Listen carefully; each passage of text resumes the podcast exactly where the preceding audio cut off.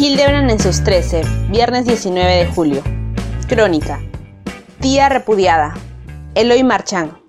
Que el gobierno no se equivoque, el rechazo a la Sounder y al proyecto Tía María es absolutamente mayoritario en Valle del Tambo, aunque las encuestas de Ipsos pretendan insinuar lo contrario.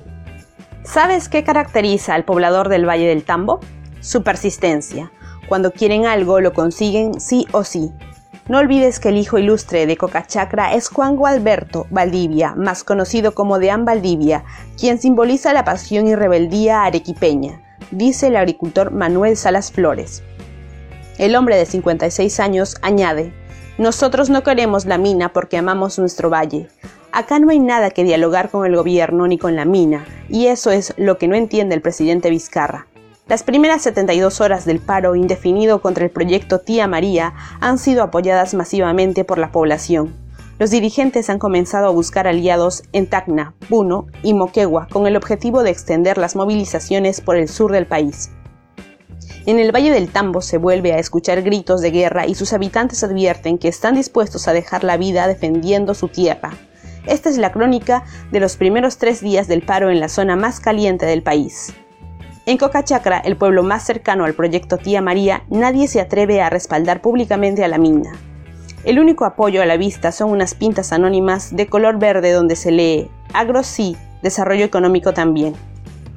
Aparecieron en el distrito hace un mes, justo cuando comenzó a correr el reloj para que el gobierno entregara la licencia de construcción a la firma mexicana Southern Copper.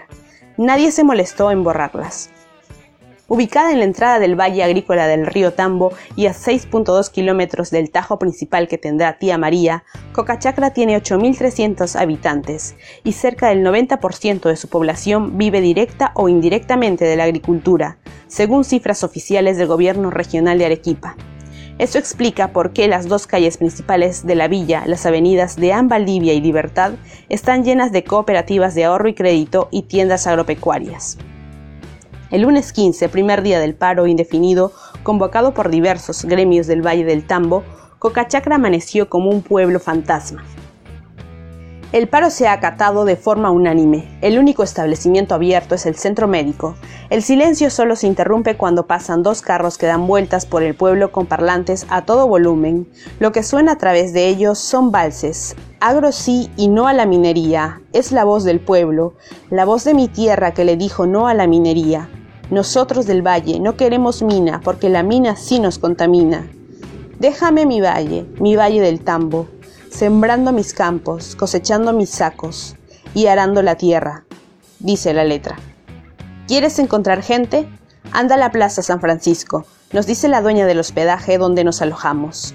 Yo sí estoy a favor del proyecto, pero no puedo decirlo abiertamente, añade la mujer. Cocachacra, localizada a dos horas y media de Arequipa, solo tiene cuatro hostales y todos están en los alrededores de la Plaza de Armas, que extrañamente está en el ingreso al distrito y no en el centro del pueblo. La Plaza San Francisco está al otro extremo y la estatua que la preside no es la de un santo como podría hacer suponer su nombre, sino la del héroe terrestre de la Guerra del Pacífico, Francisco Bolognesi. Son las 9 de la mañana, pero en la Plaza San Francisco solo hay una veintena de personas, y todos son foráneos que han llegado para solidarizarse con los agricultores del valle. Se trata de una veintena de comuneros de Huancarama, una comunidad a 10 horas de Cocachacra, donde la empresa minera Buenaventura explota desde hace más de 50 años el proyecto aurífero Orco Pampa. Alto a los abusos de Buenaventura. Hermanos del Valle del Tambo, estamos con ustedes en su lucha dicen los carteles que trajeron consigo los visitantes. ¿Ha abortado el paro? Preguntamos a un cocachacrino que pasa por la plaza. Acá la gente empieza a llegar a partir de las 11. Primero hace sus labores en el campo y luego se suman a la protesta. Ellos pueden no comer un día, pero nunca dejan de trabajar la madre tierra, responde el hombre. Efectivamente, con una puntualidad sorprendente, minutos antes de las 11, a bordo de una moderna camioneta Mitsubishi, llega el primer contingente de manifestantes, todos con banderas en la mano. Las telas son verde fosforescente y llevan escrita la arenga, agro sí, mina no. Todavía estaban bajando de la tolva los recién llegados cuando apareció la segunda camioneta también cargada de gente. El vehículo que sigue es un camión aborratado de pobladores, y lo que vino inmediatamente después fue una caravana de motos, mototaxis, autos, camionetas y camiones de los que seguían descendiendo protestantes. Para el mediodía la plaza estaba desbordada de arequipeños, que terminaron por ocupar las calles aledañas. Alrededor de 6.000 personas habían llegado de todo el valle, que se extiende en las márgenes del río Tambo y abarca, además de Cocachacra, los distritos de Punta de Bombón, de Valdivia y Mejía. Según el último censo, la población de todos estos municipios de la provincia de Islay suma 22.700 habitantes. Yo he vivido siempre en el Valle del Tambo y no quiero que Sounder lo destruya. Es falso que una mina traiga desarrollo y no contamine. Mire el ejemplo de Cerro de Pasco, parece una ciudad bombardeada. No quiero eso para mi valle y no les creo nada a los mexicanos de Sounder. Nunca permitiré que alguien, por solo el hecho de tener plata, entre a mi casa y haga acá lo que quiera. Sounder piensa que nos puede comprar con dos bolsas de cemento o trayendo a gente famosa como el Chorri Palacios para que nos tomemos fotos con él, dice Manuel Salas, quien vive en la zona del Arenal. Salas cultiva arroz, uno de los cuatro productos que más se siembra en la zona, junto a la papa, la caña de azúcar y el ajo. Según información de la Autoridad Local del Agua, la franja agrícola que riega el río Tambo es de 12.800 hectáreas. La mayoría de ellas, como sucede con la chacra de Manuel Salas, son parcelas de una o dos hectáreas. Gracias al Valle del Tambo he logrado sacar adelante a mis hijos y ahora son profesionales. Lo que ha hecho el presidente Martín Vizcarra es traicionar al pueblo del Valle del Tambo. Él sabe que acá no queremos minería, pero aún así entregó la licencia de construcción a la Sounder, agregó el agricultor. Cuando los manifestantes se alistaban para iniciar la marcha por la Avenida Libertad, llegaron en un bus rentado seis congresistas del Frente Amplio, Marco Arana, Edilberto Curro, Wilber Rosas, Hernando Ceballos, Justiniano Apaza y Humberto Morales. Los parlamentarios fueron recibidos entre palmas, pero ninguno tomó el micro para dirigirse a la población. Las únicas declaraciones que ofrecieron fueron a los medios de comunicación. La mayoría regionales que estaban cubriendo las incidencias del paro. Hermanos, Vamos a cruzar toda Cocachacra y luego iremos hasta el fiscal, anunció a través de los parlantes Miguel Mesa Igme, organizador del paro. Mesa, a diferencia de la mayoría de los cocachacrinos, no se dedica a la agricultura, es pintor. Ha vivido en este valle toda su vida y hoy es uno de los voceros de la protesta. En el 2015, este mismo papel lo cumplió Pepe Julio Gutiérrez, famoso por pedir lentejas a los ejecutivos de la minera Sounder a cambio de acabar con el paro. Gutiérrez purgó dos años de prisión y por estos lares pasará a la historia como el traidor. El paro indefinido será pacífico. Lo que buscamos es que el presidente Martín Vizcarra entienda que el Valle del Tambo no quiere el proyecto Tía María. Él ha dado la licencia de construcción a la mina sin escuchar a la población. Dijo que no lo haría sin dialogar. ¿Y qué hizo? Entregó la autorización Sounder sin escucharnos. Dice Mesa, el dirigente rodeado por manifestantes, añade, la convocatoria del día de hoy es una demostración de que el Valle del Tambo está en contra y que no somos solo 150 manifestantes, como dicen los ejecutivos de la minera. Con el paro también estamos tirando abajo la falsa encuesta que salió el año pasado, donde se decía que la mayoría en la zona quiere que el proyecto Tía María siga adelante. El estudio al que se refiere Miguel Mesa lo elaboró la empresa Ipsos en diciembre pasado y fue financiado por la minera Southern. La encuesta de parte concluía que el 59% de la población de la provincia de Islay está a favor de Tía María, todo un apoyo supuestamente demoscópico.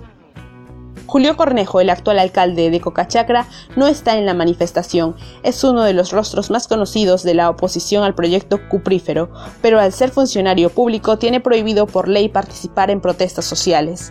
Cornejo y su hermano Jesús, actual presidente de la Junta de Usuarios del Valle del Tambo, son militantes del Frente Amplio de Marco Arana desde el 2014. El recorrido de la manifestación por Cocachacra acabó a la una y media de la tarde. Luego los manifestantes se montaron a los vehículos para enrumbar al distrito El Fiscal a 16 kilómetros. El Fiscal es el anexo de Cocachacra que está más cerca de Tía María, exactamente a 3.700 metros del proyecto. Es un poblado donde hay una docena de casas y dos grifos, y está a la altura de una intersección de la Panamericana Sur que une Arequipa con Moquegua. Por aquí pasan al día cientos de buses interprovinciales, y es el lugar elegido por los manifestantes para cortar el tráfico de la carretera. En ese cerro que ve ahí comienza Tía María. Mire a qué distancia está el río Tambo. Está cerquita. Los de Southern dicen que no nos van a contaminar, pero eso es imposible. ¿Nos quieren agarrar de tontos o qué? Todos los presidentes que hemos tenido han vendido nuestras tierras a extranjeros. ¿Tú crees que la Southern va a contratar a los peruanos? No, solo dará trabajo a los venezolanos, dice Pascuala León Calcina, comunera agrícola del sector La Ensenada. La mujer tiene 80 años y se ha sumado a la manifestación. También lo ha hecho Federico Parque, que a sus 82 años, con medio cuerpo paralizado, se ha sumado a la movilización con una bandera verde instalada en su silla de ruedas. Fue precisamente en el fiscal donde reaparecieron en escena los espartambos, los jóvenes lugareños, siempre con el rostro tapado, se hicieron conocidos en las protestas del 2015 por enfrentarse a la policía con escudos de madera. Sin embargo, no se quedaron mucho tiempo. En la zona solo había ocho efectivos que en ningún momento impidieron el corte de la carretera. La interrupción duró aproximadamente cuatro horas. El pasado viernes 12, tras el anuncio del paro, el gobierno había decidido enviar un contingente policial antidisturbios al Valle del Tambo, pero el día siguiente desistió de la medida.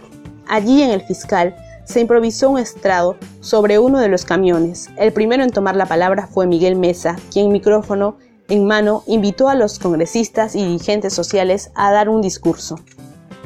Mesa perifoneó una y otra vez a los parlamentarios del Frente Amplio sin éxito. Para entonces los legisladores ya habían puesto rumbo a Arequipa en el mismo bus con el que habían llegado al valle.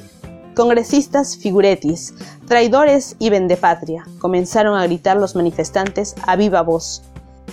El mitin arrancó con un minuto de silencio por los nueve fallecidos que dejaron las protestas del 2011 y del 2015 contra esta tía malquerida. Mientras los expositores enfilaban sus discursos contra el presidente Vizcarra y la Sounder, muchos de los manifestantes aprovecharon el momento para comer algo, Cancha con chicharrón y tortillas de camarones se podían comprar por 5 soles. Yo soy de Punta de Bombón, mis padres y yo somos agricultores y la empresa Sounder ya nos ha contaminado.